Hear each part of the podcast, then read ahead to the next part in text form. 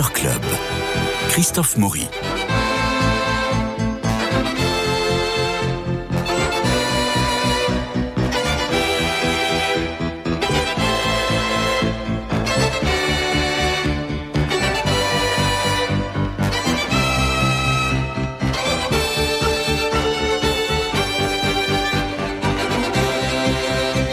habituellement, c'est vous, Franck Ferrand, qui interviewez. Aujourd'hui, ce sera l'intervieweur interviewé.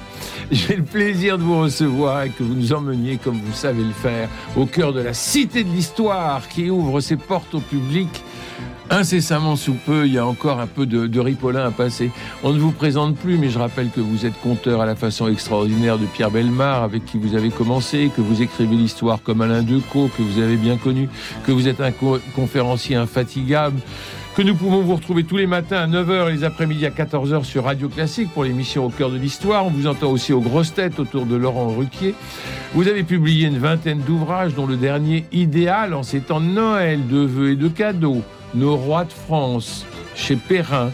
Un très beau livre illustré, on va dire un pilier de bibliothèque pas pour la soutenir, mais au moins pour l'élargir. Revenons à la Cité de l'Histoire, c'est décapant, époustouflant, comme le sont les spectacles de la Société Amaclio, qui illuminent chaque été les Invalides, entre autres. Alors, Franck Ferrand, bonjour, parlez-nous, ouvrez-nous les portes de cette cité de l'histoire. Bonjour Christophe, bonjour à tous. Ah, j'ai hâte de, de, vous y promener. On aurait presque pu faire l'émission in situ d'ailleurs, mais ça n'est pas mal non plus d'être euh, un peu loin. Euh, ah, Nous oui. sommes dans le quartier de Montparnasse. Euh, j'ai failli d'ailleurs tout à fait à l'origine installer quelque chose ici du côté de Montparnasse et puis finalement nous sommes partis à la Défense. Nous sommes dans le socle de la Grande Arche et c'est cet espace magnifique, cette espèce de cathédrale des temps modernes que nous avons investi pour euh, le consacrer à l'histoire. Big. Donc je sors du métro, c'est immédiatement. Ah, on euh... peut pas faire plus simple. Ah oui, je sors du métro, tout de suite je vois une pancarte, c'est très très bien signalé, cité d'histoire. Et j'arrive dans ce hall incroyable qui a été, euh, qui a été euh, décoré par euh, Jacques, Jacques Garcia. Garcia. mais oui. tout ça est, est d'un goût exquis. Et qu'est-ce que je viens faire à la Cité de l'Histoire? Vous venez vous plonger dans le passé.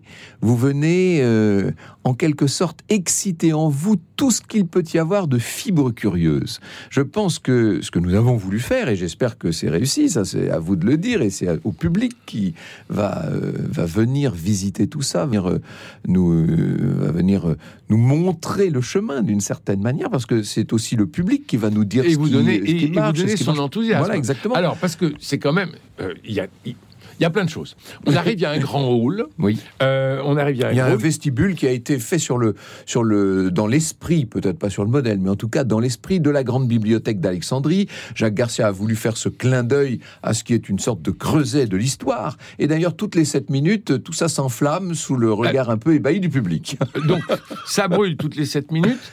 Euh, et il y a une splendide librairie. Oui. Uniquement de livres d'histoire. J'espère que très vite, euh, cette librairie qui pour l'instant euh, euh, comporte 850 références, ce qui est pas mal, Mhm. mmh. mais j'espère que d'ici à un an, un an et demi, elle sera devenue la plus grande librairie d'histoire de Paris. C'est le but. Donc là, on y trouve des biographies. Ah, de tout, de tout, vraiment tout. De tout mais Ça va des annales de Tacite jusqu'au dernier roman historique. Il y a tout ce qui peut regarder le monde et le domaine de l'histoire, oui, de façon néanmoins historique, stricto sensu. Je vais aller voir si les miens y sont. Et alors, on, on y retrouvera naturellement J'ai veillé rois à de ce qu'ils y soient. on verra nos rois de France, Franck Ferrand, que vous publiez euh, chez Perrin. Alors, vous allez accueillir ensuite les quelques 400 000 travailleurs de la défense Mais parce que bien. vous avez un restaurant. Oui, c'est vrai. Il y a d'abord ce qui peut servir de café, salon de thé, mais qui est aussi un restaurant, c'est vrai. Euh, avec, euh, là encore, cette déco de Jacques Garcia, il a installé partout euh, sous, le, sous la voûte, il a mis des, des mobiles qui sont en forme d'avions, d'aéronefs, de, De toutes sortes, de montgolfières, montgolfières, en fait. de tous des objets volants que l'humanité a pu inventer et qui sont éclairés de l'intérieur dans des couleurs couleurs assez pastel. Imaginez tout ça dans des atmosphères qui sont euh, rouges sombres, un peu porphyre. oui. hein. Le- une moquette que nous avons euh, fait imprimer à nos couleurs, avec 16 motifs qui représentent La croix de Lorraine. voilà, tous les grands motifs de l'histoire. Oui. Il, y a, il y a aussi bien une fleur de lys qu'un bonnet phrygien, etc., etc. Et puis, euh, nos personnages, parce que ça, ça a été une idée qui m'est venue en faisant les courses de Noël l'année dernière, figurez-vous. Et je suis très heureux que ça ait pu se faire et que Kim Roselier, qui est un, vraiment un très grand graphiste, ait pu se prêter au jeu. Il nous a euh, dessiné 80 personnages qui font 2 mètres de haut dans des couleurs euh, fortes, acidulées et qui sont empruntés à toutes les civilisations possibles et imaginables. 80 personnages qui euh, vous accueillent dans tous les coins, recoins, tours et détours de cette cité de l'histoire. Donc pour le moment, je suis sorti du métro, je suis rentré, j'ai posé mon vestiaire, euh, j'ai vu cette librairie incroyable. Vous avez montré votre carte de presse pour pas payer à l'entrée, bien si, entendu. si, je paye les 23 euros, puisque c'est 23 euros, ce qui est moins cher d'ailleurs que le musée Grévin, je tiens à le dire, qui Ah est, à, bon, ça, je ne qui savais est à pas, mais- 26 euros. Ah, mais voilà. Euh, donc vous payez les 23 euros. Euh, et puis, vous pouvez prendre un verre. Bon, enfin, jusque-là, on n'est pas vrai. C'est pas vraiment la Jusque-là, c'est un... Non, jusque-là, c'est un Jusque-là, c'est un club. Et, et d'ailleurs, vous n'avez pas besoin de billets pour entrer, pour faire tout ce que vous dites, puisque ça, c'est en accès totalement libre. Pour se promener dans la boutique ou pour prendre un verre ou, ou déjeuner, vous n'avez pas besoin de billets. Non. Les billets, c'est à partir du moment où vous entrez dans la deuxième partie. Qui est, du- voilà. alors, qui est vraiment le, le- le cœur de l'histoire. Parce que l'histoire, c'est bien quand on s'y plonge. N'est-ce pas? Donc là, on va s'y plonger. Alors, on va essayer de, en tout cas, d'immerger notre euh, public, nos visiteurs.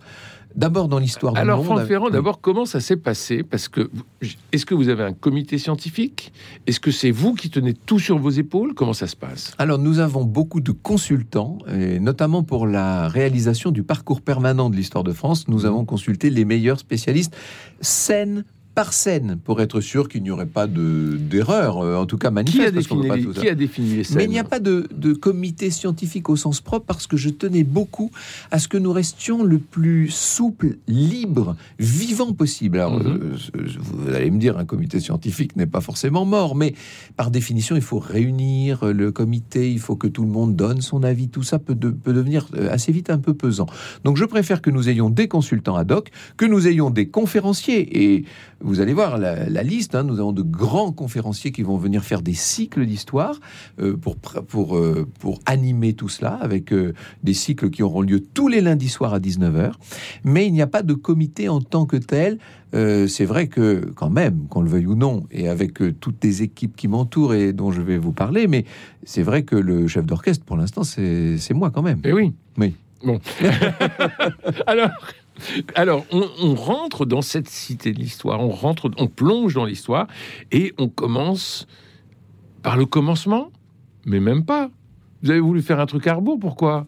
Alors d'abord, euh, ça c'est le parcours permanent, mais d'abord il y a cette, euh, cette ellipse qui présente euh, un spectacle de mapping, comme on dit. Oui. Euh, alors quand vous êtes venu, ça n'était pas prêt, ça, donc vous ne l'avez pas vu. Mais si vous l'aviez vu, je pense que vous en auriez parlé d'abord parce que c'est assez, dans son genre, c'est assez euh, marquant. Oui, ouais. je crois que c'est un peu marquant. Euh, Amaclio, dont vous avez parlé, Amaclio est le, le maître d'œuvre, hein. François Nicolas, de cette affaire. Amaclio a un savoir-faire particulier qui est d'illuminer les monuments de France, vous l'avez dit.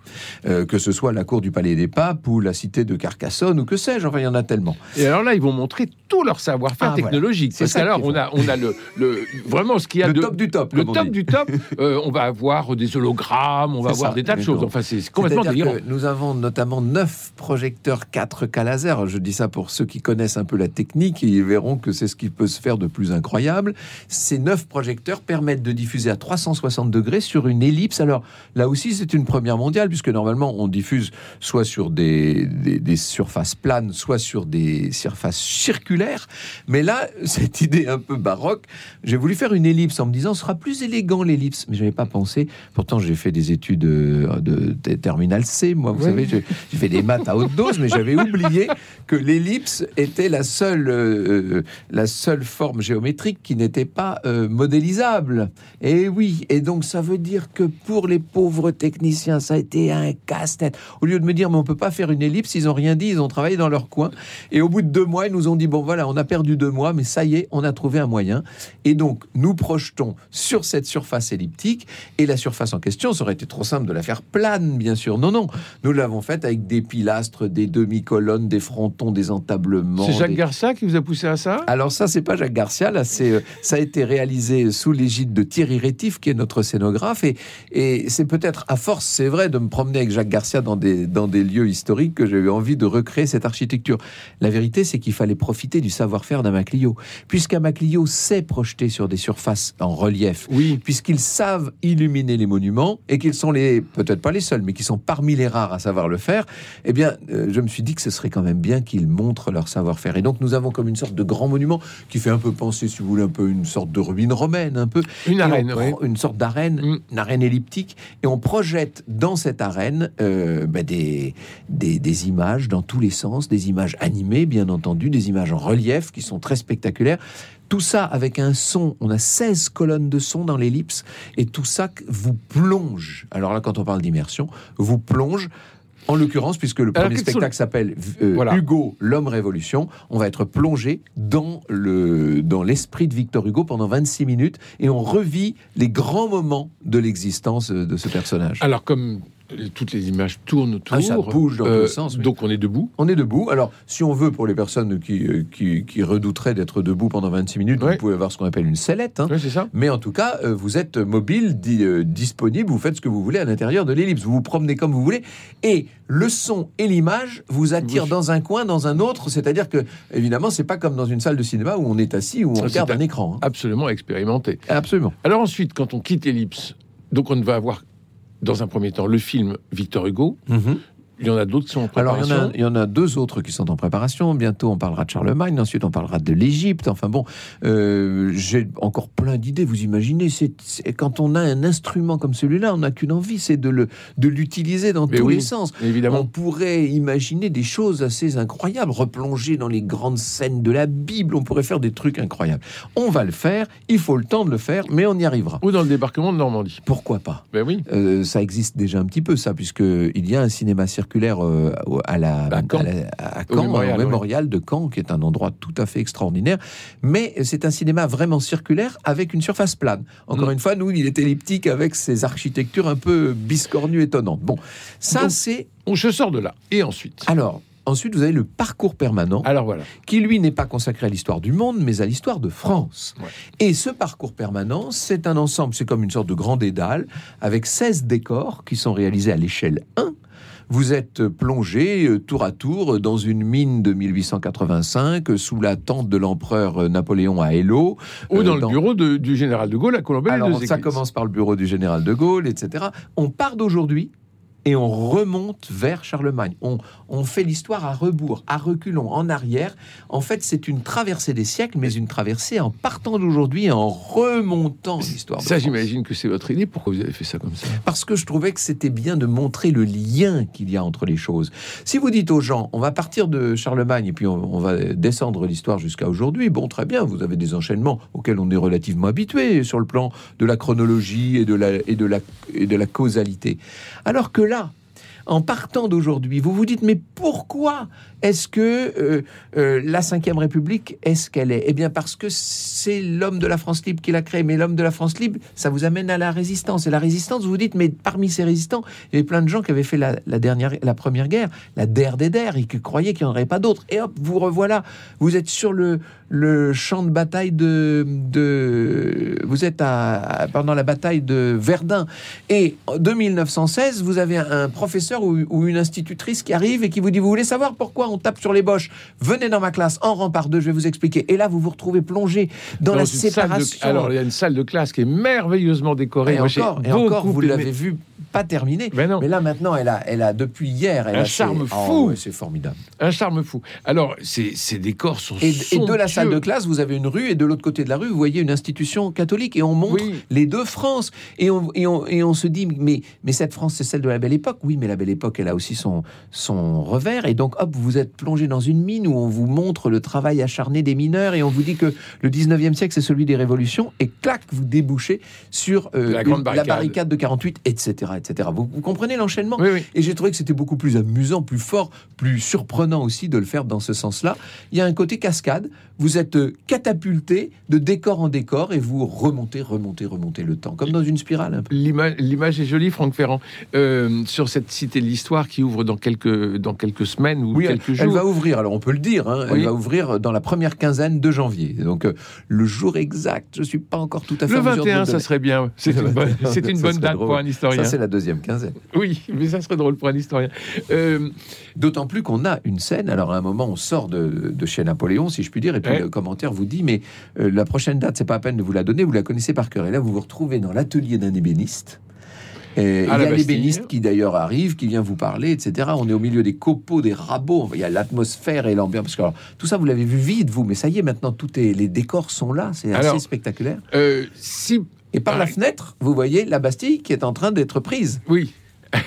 Alors, si je suis fasciné par un décor, comme par exemple la salle de classe que j'ai beaucoup aimé, vous imaginez bien, je peux y rester une demi-heure ou pas? Alors non, parce que c'est le principe vrai. de la cascade, c'est-à-dire Ah, que il y a des comédiens, il y a des, c'est ce qu'on appelle la technique. Alors là, je vais faire de la technique pendant deux secondes, mais ça peut être amusant, ça peut-être pour nos auditeurs. C'est ce qu'on appelle la RAZ dans le métier. Qu'est-ce que c'est que la RAZ Ça veut dire remise à zéro, c'est-à-dire que il ne s'agit pas d'une d'une progression que vous faites à votre gré dans des décors qui se suivent et que vous découvrez comme vous le voulez. Il s'agit d'une série, d'une suite, d'une succession de petites scénettes qui, vous, hommes de théâtre, vous allez me comprendre, qui sont jouées et qui donc ont un commencement, un développement et une fin. Et euh, chaque petite scénette dure deux minutes. Et au bout des deux minutes, on vous envoie gentiment de l'autre côté du mur pour voir si j'y suis, pour voir en tout cas ce qui se passe derrière. Et il y a une, une clé, vous avez les petits groupes sont sous la responsabilité d'un chef de groupe qui est désigné dès qu'on entre dans le parcours avec une clé qui se met à clignoter toutes les deux minutes et qui vous signale qu'il est grand temps de partir. Et à ce moment-là, il y a un autre groupe qui arrive Et voilà, et les comédiens recommencent. exactement. Et combien de personnes vont pouvoir euh, simultanément visiter ce- ces 16 ou 17 tableaux? Alors il y, a, il y a une dizaine de personnes au maximum par groupe et, et par salle. Oui. Euh, nous, nous jouons une salle sur deux, c'est-à-dire oui, bah, c'est facile à compter, ça fait entre 70 et 80 personnes en permanence dans le, dans le parcours. Bon, donc on se marche pas sur les pieds quand Non, non, pas du comme dans les grandes expositions, mais il faut aller vite quand même. Alors par contre, il faut avancer, oui. Voilà. Ça, je crois que ça... Non, mais ça va être un peu le, le problème, parce que les gens sont habitués à flâner, à regarder, à prendre leur Mais temps. il y a plein de détails Et à là, voir. on va les prendre constamment par le bras en leur disant non, non, allez voir, allez voir plus loin, allez voir plus loin, allez voir plus loin. Il y a un effet comme ça d'entraînement. Bon, si vraiment vous avez aimé la salle de classe, ben, vous, vous, en sortant, vous, c'est à 8 mètres. hein. Oui. Donc vous allez de l'autre côté, vous, vous refaites le parcours. Et je, reprends, et, je, et je reprends un groupe. Donc ça, c'est pour nous, c'est le, c'est un peu les collections permanentes d'un musée. Votre, euh, Oui, c'est ça, c'est le voilà. parcours permanent. C'est le parcours permanent. Et alors ensuite, quand on sort de là, Alors là, on a une grande frise. Ça, on a la, la grande frise Ah ouais, qui fait 70 mètres, c'est ça? 170 mètres. 170 mètres. 170 mètres de frise euh, historique numérique, hein, bien sûr, interactive. C'est-à-dire que vous avez des... Ça y est, euh, tout ça a été installé. Ça, vous ne l'avez pas vu, Christophe, parce que ça a été installé récemment. Mais Mais il faut que j'y retourne. ça y est, nous jours. avons les bornes qui sont là maintenant avec les dates. Vous avez 15 dates par borne. Il y a, il y a Mhm. une bonne vingtaine de bornes. Et euh, vous appuyez sur, la, sur une date et vous avez sur le mur en face de vous une image qui s'agrandit jusqu'à 3 mètres, hein, c'est très... et qui s'anime, puisque le studio Dreamwall de Charleroi a animé des images qui sont des images connues de l'iconographie historique, et vous allez comme ça pouvoir parcourir 400 dates de l'histoire de l'humanité, 400 dates réparties sur 2500 ans, avec un commentaire pour chacune, et ce commentaire met la date que vous avez sous les yeux en relation avec une, deux, trois autres, ce qui fait que si vous y passez le temps nécessaire, après chacun fera comme il veut, mais si vous y restez un peu de temps, vous commencez à voir se dessiner les grandes logiques, les grands courants qui ont forgé l'histoire humaine. Ça, c'est assez passionnant. C'est ça qui est, par- euh, qui est passionnant. Et, là, est- vous y restez le temps que vous voulez, par contre, hein, trois et- heures si vous voulez. et qui est important. Mais alors, si c'est en, en numérique, Mhm. est-ce que l'on pourrait imaginer que on ait une exposition numérique sur cette grande frise, par exemple sur euh, l'histoire de l'art, Ah, euh, depuis le premier silex jusqu'à euh, Soulage Eh bien, en fait, c'est exactement ce qui est prévu, pour tout vous dire.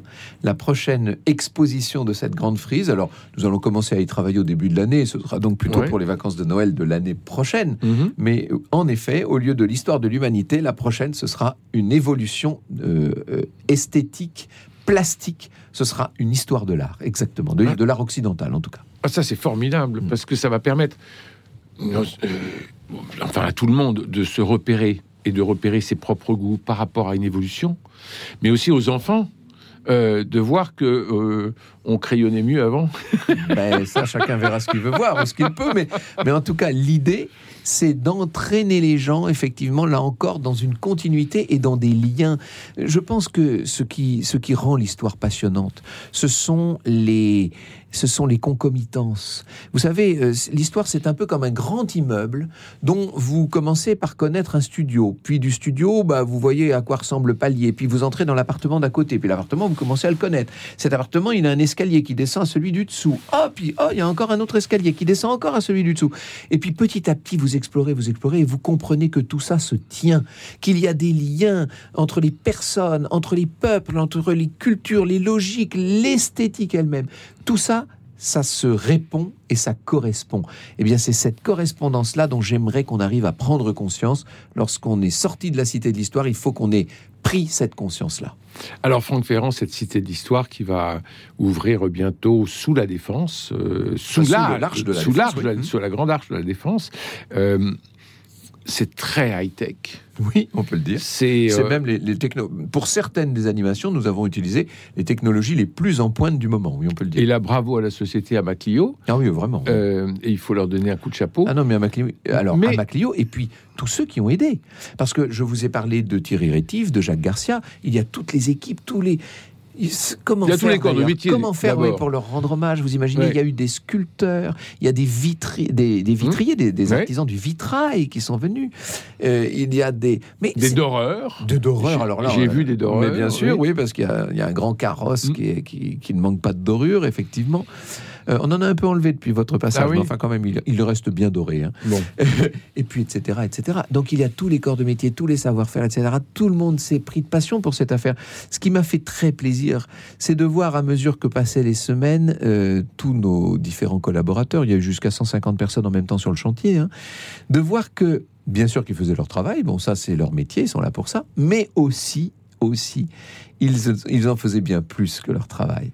Voyez, quand, quand vous avez par exemple quelqu'un qui règle une, une petite lampe dans une animation, et puis vous passez, bon, moi je fais que ça, moi, à longueur de journée, hein, bien sûr, puis vous repassez deux heures après, il est toujours sur sa lampe, et vous dites, on a un problème là? Non, non, non, non, c'est pas un problème, c'est que je voudrais, et là il vous explique qu'il voudrait éclairer telle pierre, mais pas telle autre. Ça, ça va au-delà du travail, vous êtes Oui, d'accord oui. Non, mais on, on sent que les, les orfèvres sont euh, euh, les, orf- les orfèvres sont au boulot. Euh, mais comme c'est très high tech et que très très vite euh, la, La technologie la est démodée. technologie est démodée, comment vous voyez cette cité de l'histoire dans cinq ans? Alors d'abord, si tout va bien, nous avons des réserves d'espace. Euh, la cité fait 11 000 mètres carrés, dont 5 008 sont disponibles pour le public. Le, le parcours permanent dont nous parlions, c'est 1700 mètres carrés, pour vous donner une idée. hein. c'est quand même relativement grand, même si pour euh, loger 700, euh, pour loger 16, je veux dire 16 décors, 16 tableaux, oui. c'est pas, finalement pas si grand que ça. Et puis, nous avons maintenant euh, deux nouveaux espaces, si tout va bien, 4000 mètres carrés qui seront mis à notre disposition. Donc, on va pouvoir s'étendre. Et puis, surtout, cette ellipse, euh, elle va accueillir bientôt des technologies qui n'existent même pas encore. Cette frise, cette immense frise de 170 mètres, elle va pouvoir tenir compte d'éléments qui ne sont pas encore à notre disposition. Donc, non seulement sur le fond, puisque après avoir fait une histoire de, de, de la De l'art de l'art, on pourrait très bien imaginer faire une histoire des découvertes, par exemple, et des voyages. On pourrait imaginer de faire une histoire des guerres. Comment est-ce qu'on s'est battu dans le monde, etc., etc. Pourquoi pas une histoire de la paix d'ailleurs, puisque nous sommes sur Radio Notre-Dame. En tout cas, bien des choses. Une histoire des religions, pourquoi pas. Tout ça est disponible, tout ça est possible, et ça ouvre des horizons qui sont honnêtement on doit pouvoir dire infini. Je pense que euh, vous comme moi, nous serons morts avant que nous ayons épuisé euh, toutes les ressources d'un lieu pareil. Eh bien, Franck Ferrand, merci infiniment. Nous allons aller euh, vous voir absolument à la, la Cité de l'Histoire. C'est euh, à la Défense. Alors, c'est au bout de la ligne numéro 1. Oui, c'est tout simple. Alors, Ça, en métro, ça, c'est vraiment tout simple. Et pour la modique somme de 23 francs, euh, de 23 23 euros, euros, parce que- pardon. Oui, mais je suis dans l'histoire. Je suis dans l'histoire. Allez, merci à vous. Merci à Cédric Cobb pour la réalisation. Euh, Philippe Malpeuch au générique. François Dieudonné pour l'organisation des studios et Louis-Marie pour la transmission sur le web.